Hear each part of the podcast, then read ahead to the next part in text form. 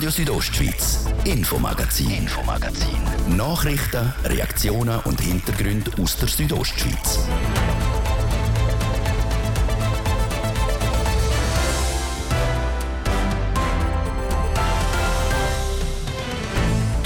Heute im Fokus Bondo, fünf Jahre nach dem Bergsturz. Genau heute vor fünf Jahren sind am Piz Cengalo Millionen von Kubikmeter Fels ins Tal abgedonnert. Darauf hat ein Murgang Fels und Schutz ins Tal geschoben. Acht Menschen sind gestorben, Häuser sind zerstört worden. Anna Giacomettis ist damals Gemeindepräsidentin von Bergell. Heute ist sie im Nationalrat und seit fünf Jahren nach dem Unglück es wird langsam wieder grün, Natur kommt zurück, aber es hat doch die acht Wanderer, wo, wo für immer dort äh, in, in den Massen hier begraben sind, stimmt mich schon ein bisschen traurig. Zusammen mit Ihren und anderen Persönlichkeiten schauen wir im RSO Infomagazin auf das schlimmste Unglück im Kanton, was Bergstürz anbelangt. Das ist das Infomagazin auf Radio Südostschweiz vom Dienstag, am 23. August. Im Studio ist Martin de Plazes. Einen guten Abend.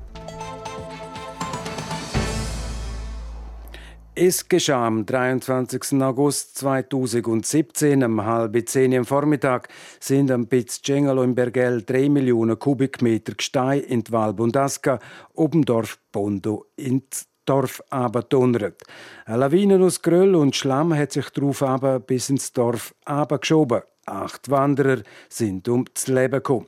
Unsere RSO Südbünden Reporterin Nadia Guetsch, sie schaut jetzt zusammen mit drei Personen, die bei dem Unglück involviert sind, zurück auf den Bergsturz. Eine von ihnen ist spätestens seit dem Bergsturz am Piz Cengalo der meisten bekannt. Nationalrätin Anna Giacometti, damalige Gemeindepräsidentin von Bregaglia. Sie erinnert sich an den 23. August 2017. So etwa um halb zehn hat man dann den Lärm gehört von, aus der Valbondaska. Fast identisch zu heute war es ein strahlender Sportsommertag. Allein schon der Umstand und dass auch heute, wie damals, die Fenster vom Gemeinshaus von Promontonio offen stehen, machen das Ereignis bei ihr sehr präsent. Und dann ist es losgegangen, Leute evakuieren, die große Unsicherheit, was ist passiert und dann viel später dann die ersten Murgänge, wo dann da alles zerstört haben. Innerhalb äh, weniger Stunden ist schon eigentlich, am Abend ist unser Auffangbecken schon voll gewesen.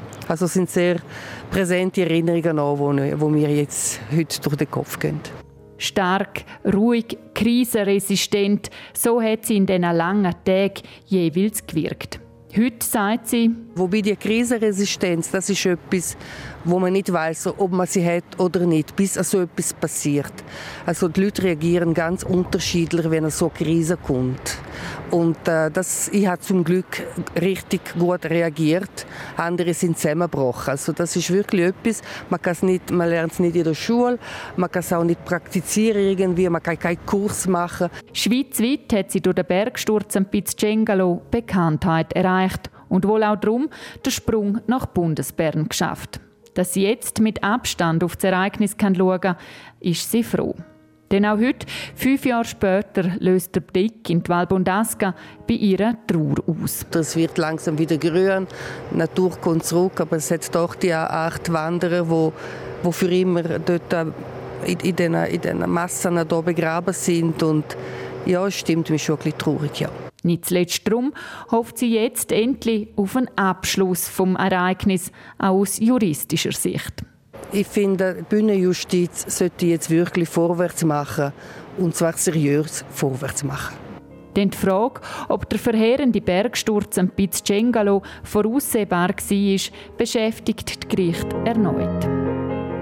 Der Martin Kaiser vom Amt für Wald und Natur gefahren, hat damals eine knappe Stunde nach dem Bergsturz das Ausmaß von diesen 3 Millionen Kubikmeter Stein, was ca. 35 Einfamilienhäuser entspricht, als einer der ersten aus der Luft gesehen. Ja, ich mag mich noch gut erinnern. Äh, der Förster von Bergell hat mir den Heli reserviert. Ich bin die von der Baustelle los und nachher sind wir das erste Mal oben reingeflogen haben mit der Helibernina zusammen probiert, irgendwo durch die, durch die Gesteinswolke etwas zu sehen. Das erste Mal in Bandasgab sitzen und nachher sind wir direkt auf Bondo geflogen. Der Piz Cengalo ist zu dem Zeitpunkt schon unter Beobachtung gestanden. Dass etwas passiert am Berg, habe sich angekündigt, erzählt er. Dass alles auf einen Klapp abkommt, hätte man aber nicht erwartet. Segi zwar das Worst-Case-Szenario gewesen. Von dort weg ist Martin Kaiser praktisch Tag und Nacht im Einsatz gestanden. Am heutigen Tag zücht er vor, nicht in Bondo zu sein. Das Interview mit ihm findet zwischen Zuz und Samnaun statt. Im Nachhinein ist es natürlich eine, grosse Belastung gewesen. Ähm, das hat man auch erst ein paar Jahre später jetzt gemerkt, was die Belastung mit einem gemacht hat. Aber man muss führen schauen und Bondo ist für uns noch immer nicht abgeschlossen. Wir haben fast wöchentlich immer noch zu tun mit dem Berg, mit, äh, mit den Ereignissen, mit der Überwachung. Und darum ist man immer noch dran. Seit dem Ereignis vor fünf Jahren steht der Granitreis Pizzcengalo unter permanenter Beobachtung.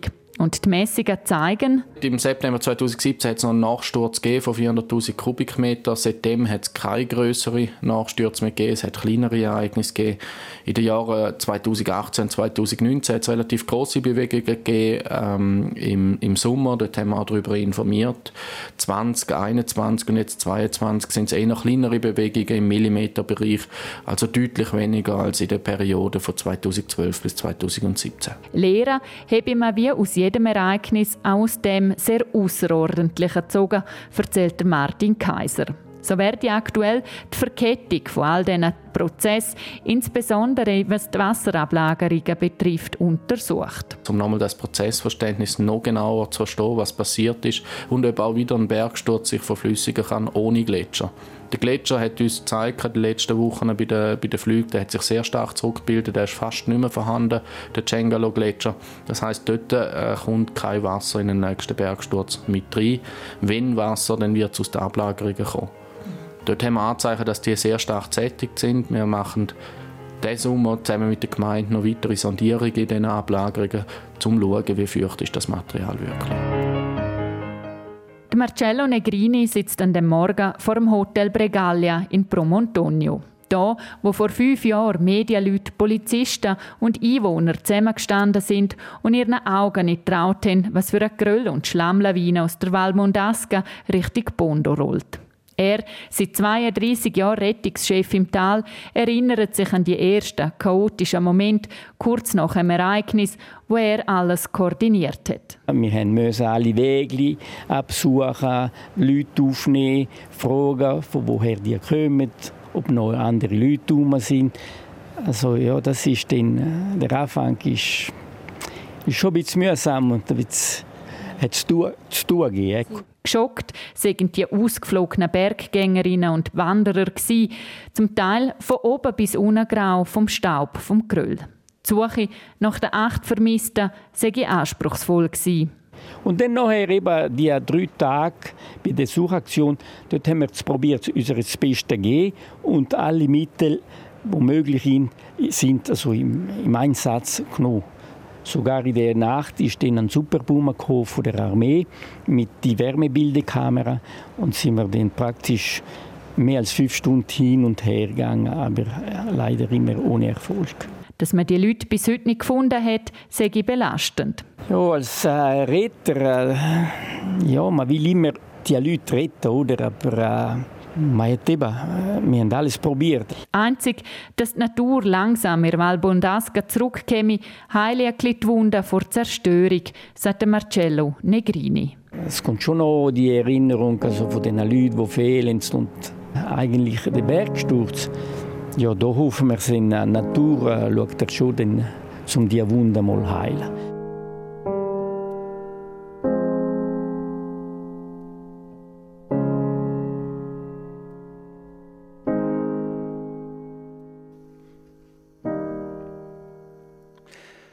Das ist der Beitrag von der Nadia Gutsch.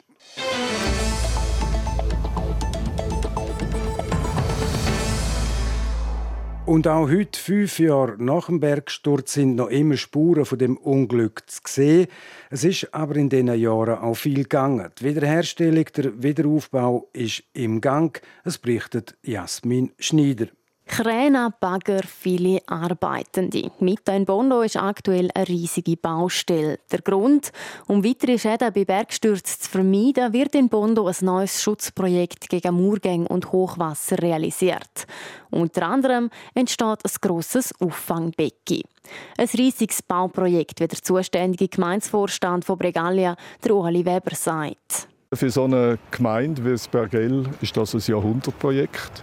Es ist ein unheimlicher Eingriff. Ich verstehe jeden Einwohner, der gegenüber mir gesagt hat, das ist ja wahnsinnig, was er da macht. Aber man muss einfach da in so einem Moment immer wieder ein möglichst großes Ereignis äh, im Hinterkopf haben. In Bondo hat es schon länger ein Auffangbecken. Das alte war einfach zu klein. So ist das Dorf vor fünf Jahren von der gewaltigen Masse vom Bergsturz völlig überrascht worden. Darum wird das neue Auffangbecken um einiges grösser. Das ist aber nicht alles, was aktuell in Bondo gebaut wird. Es ist ein sehr komplexes, umfassendes Projekt. Der Hochwasserschutz wird bildet durch Hochwassersschutzdämme die nicht nur entlang dem Auffangbecken sind, sondern auch entlang der Wieler Spino und auch Sotto Ponte, auch entlang Bondo, schon vom äh, Hals her von dieser Schlucht werden die Dämme äh, massiv erhöht werden. Dazu werden mehrere Brücken sowie sämtliche Leitungen, wie zum Beispiel für Wasser, Abwasser und Strom, erneuert. Kostenpunkt 42 Millionen Franken. Die werden durch den Bund, der Kanton Graubünden, die Gemeinde und Spendengelder finanziert. Ein Haufen Geld. Da kann man lange darüber philosophieren. Es sind Kosten, die anfallen. Definiert ist ein Hochwasserschutz, den man muss erreichen muss. Man könnte das nicht einfach am Zufall überlassen und hoffen, es komme kein so großes Ereignis mehr wenn wir das anschauen, von der Wahrscheinlichkeit her, dann müssen wir wieder einmal mit einem Ereignis rechnen. Von dort her selbstverständlich äh, gerechtfertigt. Weil es da um die Sicherheit der Bevölkerung geht, stehen ja die Gemeinde hinter dem Projekt. Und das freut der Uli Weber besonders. Es ist ja nicht eine Baustelle, die innerhalb von einem halben Jahr abgeschlossen ist, äh, wie wenn der Nachbar ein Einfamilienhäuschen baut, sondern das ist ein Projekt, das über fünf Jahre läuft. Und darum Kompliment an alle Einwohner da, dass sie das mit dieser Geduld und auch deren Optimismus endlich definitiv geschützt sie tragen. Abgeschlossen sein sollten die Bauarbeiten in Mitte 2025. Und dank der guten Wetterverhältnis, wenig Niederschlag und einem milden Winter sind die Arbeiterinnen und Arbeiter aktuell gut im Zeitplan. Fünf Jahre nach dem Bergsturz ist der Wiederaufbau von Bondo kommt also gut voran.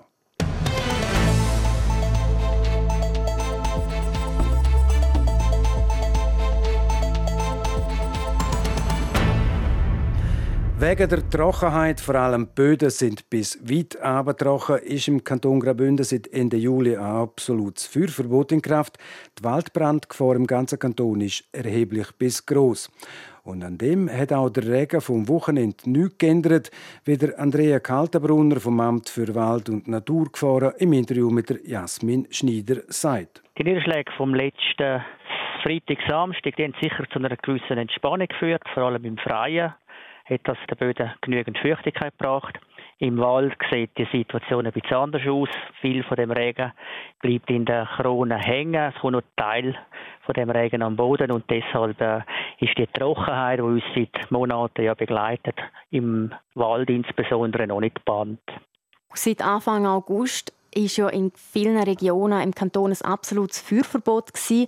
Wie sieht das aktuell aus? Ist da immer noch ein Feuerverbot oder ist man da wieder ein bisschen zurückgegangen? Nein, das aktuelle Feuerverbot ist nach wie vor in Kraft. Das gilt im Freien, also im Wald und im Freien, außerhalb der Siedlung. Die Gemeinden tun das Siedlungsgebiet selbstständig regeln. Da gibt es zum Teil Einschränkungen die schon auch länger in Kraft sind und Gemeinden hätten auch die Möglichkeit, aufgrund der Niederschläge jetzt ihre Massnahmen anzupassen oder aufzuheben. Wie sieht es denn so aus, wenn man so einen Blick in die Regionen wirft? Gibt es da regionale Unterschiede oder ist es überall einfach sehr angespannt?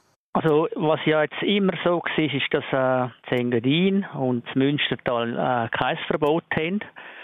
Was man auch kann sagen durch die Niederschläge und auch die kühleren Nächte ist es halt schon so, dass es in den tieferen Lagen eine größere Gefahr ist und zum Teil in der höheren Lage, weil es auch mehr Tau gibt über die Nacht, äh, sich ein bisschen die Situation verbessert.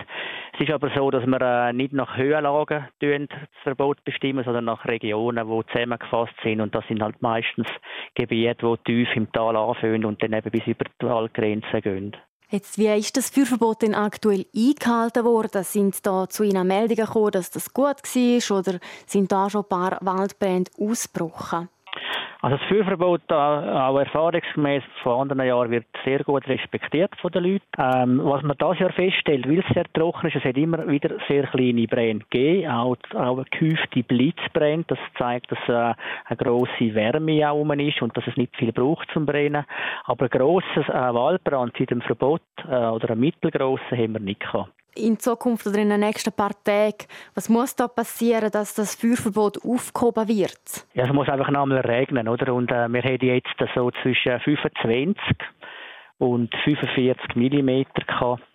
Niederschläge letzte Woche. Und das ist einfach noch zu knapp gewesen, um äh, richtige Durchfeuchtung in vielen Bereichen vom Wald zu bringen. Also es müsste sicher nochmal 50, 60 besser noch mehr Niederschläge geben. Und dann könnte man dann darüber erwägen, ob das äh, genügend ist und das Verbot auch kann zurückgenommen werden Aber im Moment sind ja von der Wetterprognose keine flächigen Niederschläge zu erwarten. Es ist schön Wetter bis Ende Woche. Es kommen Gewitter und Gewitter zeigen erfahrungsgemäß, dass die nur sehr punktuell ergiebige Niederschläge geben. Bündner Wälder haben laut Andrea Kaltenbrunner vom Amt für Wald und Natur gefahren, also weiterhin noch Durst, einen grossen Durst. Damit sich die Lage verändere, braucht es der sogenannte Landregen, wo über längere Zeit viel Regen bringt. Ein kleines Sommergewitter langt nicht. Ihr loset Infomagazin auf Radio Südostschweiz. Wir unterbrechen kurz für die Wetterprognose und der Verkehr. Das Wetter. Präsentiert von Tanzschule Home of Dance. Die Tanzschule in Kur für alle Partens. Von Disco Fox über Salsa bis zu Hochzeitstanz und Bachata. www.homeofdance.ch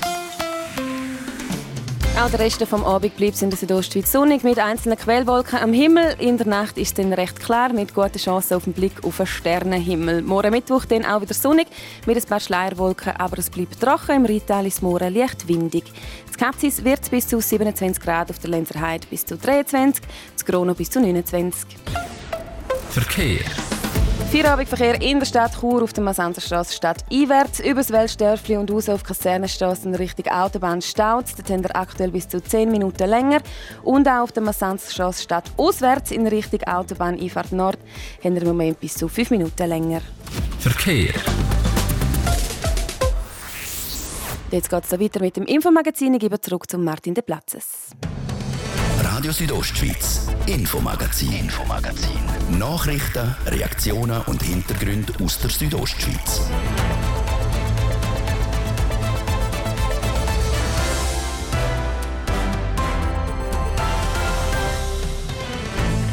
Es ist gerade 27 Minuten vor 6 Uhr auf RSO. Jetzt das Thema.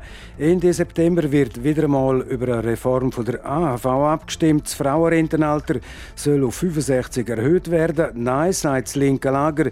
Die Reform dürfe nicht auf dem Buckel der Frauen passieren, sagt das Bündnerkomitee zweimal Nein zur AHV 21. In knapp sechs Wochen wird in der Schweiz wieder einmal über eine AHV-Revision abgestimmt. Die letzten 25 Jahre sind alle Versuche gescheitert, die AHV zu reformieren und ihre finanziellen Probleme für eine längere Zeit zu beseitigen. Am 25. September wird über zwei Vorlagen zu der AHV abgestimmt. Einmal geht es um die Erhöhung vom Frauenrentenalter von heute 64 auf neu 65, zum anderen um eine Erhöhung von der Mehrwertsteuer von 0,4 Prozent. Beide Vorlagen sind verknüpft und sind auch umstritten. In Chur hat heute das Bündner Komitee zweimal Nein zur AV 21 ihre Argumente präsentiert. In dem Komitee sind die SPD, die Grünen, die Gewerkschaften, das Frauenstreikkollektiv und auch die Frauenzentrale. Eine Exponentin gegen die AV-Vorlagen ist Sandra Locher, Bündner SP-Nationalrätin. Mit ihrer Hanni an dieser Präsentation ein ausführliches Interview geführt. Sandra Locher, ein Schlagwort, das ihr brauchen, ist Nein zum Rentenabbau. Dabei, es werden ja gar keine Renten gekürzt. De facto werden die Renten gekürzt von den Frauen im Durchschnitt für um 26.000 Franken. Durch das, dass das Rentenalter erhöht wird von den Frauen, wie muss man ein Jahr mehr arbeiten. Durch das hat das ähm, einen Rentenverlust zur Folge von durchschnittlich die 26.000 Franken für die Frauen, die nicht kompensiert werden. Das heißt einfach, weil die Frau dann bis 65 müsste arbeiten, hat sie einfach ein Jahr weniger Rentenbezug und das führt dann zu diesen 26.000 Franken. Ganz genau. Ich kann es noch anders sagen. Die Erhöhung, mit der Erhöhung vom Frauenrentenalter profitiert die AHV etwa für 9 Milliarden Franken in den nächsten 10 Jahren und kompensiert Eben für Übergangsjahrgänge werden von diesen 9 Milliarden nur etwa 2,8 Milliarden. Das heißt ganz klar, die Frauen zahlen fast über 6 Milliarden Franken durch die Erhöhung des Frauenrentenalters, damit die AHV saniert werden kann. Und das verschärft die heutige Ungleichheit massiv. Sie haben den Übergang angesprochen. Das wären die ersten neun Übergangsjahrgänge von diesen Frauenjahrgängerinnen, die würden den Zuschlag kriegen. Genau. Die Frauen mit dem Jahrgang 61 bis 69, die kommen Zuschläge über, abgestuft nach Einkommen. Wichtig ist aber zum Wissen, dass die Zuschläge nur die Frauen mit dem Jahrgang 64 und 65 in vollem Umfang überkommen. Die anderen kommen sie stark abgestuft über, einerseits nach Einkommen Einkommen, aber andererseits eben auch aufgrund von ihrem Alter ähm, abgestuft. Jetzt Frauen zahlen bei der AHV nur 34 Prozent der Beiträge ein, kriegen aber 55 Prozent der Leistungen und werden jetzt noch immer ein Jahr früher pensioniert als Männer. Ist das fair? Die AHV, und das zeigt sieht man an diesem Beispiel, die AV ist eine faire, eine solidarische Kasse, die erste Säule, um eben im Alter existenzsichernde Rente garantieren. Darum ist der Ausgleich Seidenzahlen so, dass, dass die Frauen gut profitieren. Also die AHV ist grundsätzlich etwas Gutes für die Frauen, weil gerade ihre Arbeit, die sie machen, mit Betreuten, ähm, mit, mit Betreuungsarbeiten, aber auch Arbeiten, die sie machen in Tieflohnbranchen sind eben fair abgelten, weil alle die, die, die, die gleichen Beiträge überkommen. Fair ist auch, dass es sogenannte Betreuungsgutschriften gibt, wo man bei der letzten erfolgreichen Revision eingeführt hat, wo man das Frauenrentenalter erhöht hat. Das sind faire Mechanismen, die die AHV heute hat. Was man jetzt macht mit der AHV 21, mit der Erhöhung vom Frauenrentenalter, das ist unfair, weil es ungenügend kompensiert wird. Wo die im 1948 1990 eingeführt worden ist, sind auf ein Rentner sechs Erwerbstätige gekommen. Heute sind es noch drei, bald einmal nur noch zwei. Das ist eine Zeitbombe, die dort tickt. Das ist klar. Der Bedarf, dass man eine Zusatzfinanzierung für die AHV braucht, der ist unbestritten. Die Frage ist einfach, wie macht man die Finanzierung, die Zusatzfinanzierung von der AHV? Wir sind entschieden der Meinung, dass es eine langfristige, eine faire Lösung braucht, dass es andere Einnahmequellen braucht, beispielsweise Gewinn aus der Nationalbank oder eine Transaktionssteuer, wie sie auch schon im Parlament ist diskutiert wurde. Es gibt faire Alternativen, wie man die AHV langfristig finanzieren kann unfair ist, wenn man es jetzt einseitig einfach mit der Erhöhung vom Frauenrentenalter kompensieren will, plus noch mit der Erhöhung von der Mehrwertsteuer und das Preisschild das zahlen auch wieder wir alle. Da das ist ein Bundesgesetz. Sie, Frau Locher, sind Bundespolitikerin. Jetzt Stichwort Babyboomer. Die gehen nächstens in Pension. Man rechnet mit etwa einer Million neuen AHV-berechtigten Menschen in der Schweiz. Da muss dringendst auf der Ebene Bundesbären Sie als Bundespolitikerin etwas gehen. Ganz sicher. Also, dass der Revisionsbedarf bei der AV besteht, respektive bei der Altersvorsorge, erste und zweite Säule, ist absolut unbestritten. Dass wir Lösungen bringen müssen, ist auch unbestritten. Ich bedauere, dass ich jetzt hier heute als Bundesparlamentarierin muss stehen und muss sagen, wir müssen jetzt die AHV-Reform ablehnen. Ich bedauere das. Ich habe mich eingesetzt im Parlament für eine faire Lösung, für eine Lösung, die Kompensations- äh, Ausgleichsmaßnahmen macht durch die Erhöhung des Frauenrentenalters, dass wir auch hätten die Rentenaltererhöhung können akzeptieren. Ich bedauere, dass es jetzt das Nein braucht, aber ich bin überzeugt, dass es Nein braucht, weil es der Weg frei macht für eine faire Lösung, für eine langfristige Lösung. Die Zahlen die jetzt aktuell vorliegen vom Bundesamt für Sozialversicherung, die sagen klar, AV kommt erst ab 2029 in, ein, in, in die roten Zahlen. Und erst ab 2032 geht es dann nachher vom Fonds weg. Das heisst, wir haben noch Zeit, wir haben nicht extrem viel Zeit, aber wir haben Zeit, jetzt im Parlament eine faire Lösung zu machen mit anderen Einnahmequellen außer der Erhöhung des Frauenrentenalters. Und die AV ist ja die eine Sache und die andere Sache ist die zweite Säule, sprich die berufliche Vorsorge, weil nur mit diesen beiden Renten zusammenkommen auf ein einigermaßen vernünftiges Existenzminimum, das einem dann auch erlaubt, um einigermaßen können den Lebensunterhalt zu bestreiten. Auch in der zweiten Säule, da ist dringend Nachholbedarf angesagt. Genau, und auch das bedauere ich. Was man muss sehen, die erste Säule hat den Verfassungsauftrag, dass sie existenzsichernd ist. Die durchschnittliche AV-Rente beträgt heute 1800 Franken. Eine Brille kaufen oder einen Zahnarztbesuch ist gar nicht möglich. Jede zehnte Frau in der Schweiz muss Ergänzungsleistungen beziehen, um überhaupt im Alter über die Runde zu kommen. Also Altersarmut ist klar weiblich. In einem, von, von, von, von einem, also in einem reichen Land wie die Schweiz, finde ich, ist das beschämend. Und Parallel dazu vertröstet man jetzt von den Befürworterinnen und Befürwortern vor Vorlage auf die zweite Säule. Fakt ist, in der zweiten Säule ist die Benachteiligung der Frauen massiv. Die Frauen kommen 67 Prozent weniger Leistung aus der zweiten Säule über, wenn überhaupt. Ein Drittel der Frauen hat gar keine Gelder aus der zweiten Säule.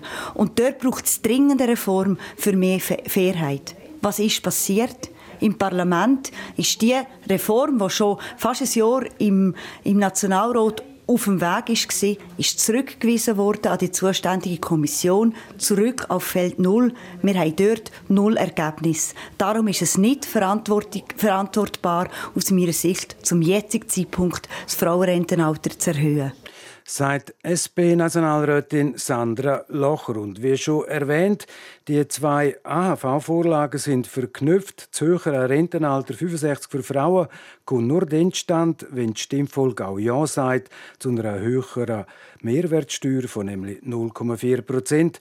Das sei inakzeptabel, sagt Anita Mazzetta, Grossrätin für die Grünen und auch Mitglied im Bündner Komitee, zweimal Nein zur AHV 21. Mit der Anhebung der Mehrwertsteuer werden alle mehr müssen zahlen für Dienstleistungen, für Produkte. Und das in einer Zeit, wo wir schon eine Preissteigerung haben wegen dem Ukraine-Krieg, wegen der Pandemie, haben wir eine sehr unsichere wirtschaftliche Lage.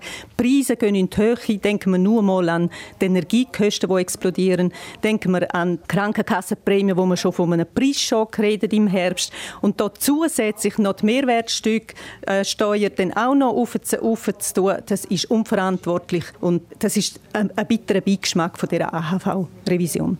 Anita Mazzetta, es wird nur noch ein paar wenige Wochen gehen, bis der Bundesrat Alain Berset verkündet wird, wie viel mehr Krankenkassenprämien wir nächstes Jahr müssen zahlen müssen. Jetzt Fachleute, ein Teil der Fachleute geht sogar davon aus, dass ein Prämienanstieg von bis zu 10 Prozent je nach Region könnte stattfinden auf eine normale Prämien umgerechnet, wären das etwa 30, 35 Franken mehr pro Monat. Und jetzt kommt noch die, oder kommt noch die Erhöhung der Mehrwertsteuer um 0,4 Prozent dazu. Die Teuerung ist auch hoch. Sven, ist dann mal genug? Das ist so. Wir haben mehrere Aspekte, die die Preise jetzt in die Höhe treiben. Ähm, wir haben auch die Energiepreise, eben Krankenkassen, äh, Dienstleistungen und Produkte werden teurer. Wir haben eine Inflation. Also die Schweizer und Schweizerinnen haben immer weniger im Portemonnaie und in dieser Zeit nochmal die Mehrwertsteuer auf Produkte und Dienstleistungen, das betrifft den gesamten Konsum der, der Menschen, nochmal in die Höhe treibt und das ist unverantwortlich. Das ist aber jetzt nach dem Gießkannenprinzip, weil die mit guten und sehr guten Einkommen, die können das gut verkraften, aber die mit tiefen Einkommen, mittleren Einkommen, mit Familie, dann wird es etwa eng. Das ist ja so. Mit dieser Mehrwertsteuer zahlen alle an dieser AHV-Reform, ob man ein tiefes Einkommen hat oder ein hohes Einkommen hat, was man nachher als Konsument braucht, dann Dienstleistungen und dann Produkte. Dort drauf sind einfach die, ist die Preiserhöhung mit der Mehrwertsteuer alle zahlen. Und das ist in der heutigen Zeit ist das unverantwortlich, dass man die Preise zusätzlich noch jetzt ankurbelt mit der Vorlage. Dass dringender Reformbedarf besteht bei der AHV, das ist unbestritten. Wo sehen Sie denn von der Grünen Alternativen, wie man die AHV wieder ins Lot kriegt für die nächsten 10, 20 Jahre? Auch wir sind für das gleiche Rentenalter von Mann und Frau, aber es braucht eine faire Finanzierung. Äh, und ein äh, Vorschlag, der jetzt auf dem Tisch ist, ist zum Beispiel, dass man den Gewinn der Nationalbank und die Nationalbank hat in den letzten Jahren extrem viel Gewinn gemacht, dass man den Gewinn in die AHV ähm, fließen lässt und damit auch die AHV mal für ein paar Jahre kann sanieren Allein mit dem Gewinn auf die Negativzinsen der letzten Jahre, mit dem Gewinn könnte man die AHV für zehn Jahre finanzieren. Und das zeigt, dass sind Unmengen von Geldern, wo, an, wo man am Volk zurückgehen äh, und wo man die AHV gut könnte sanieren. Und dann hat man auch Zeit für eine nachhaltige Lösung für die Finanzierung der äh, Altersvorsorge.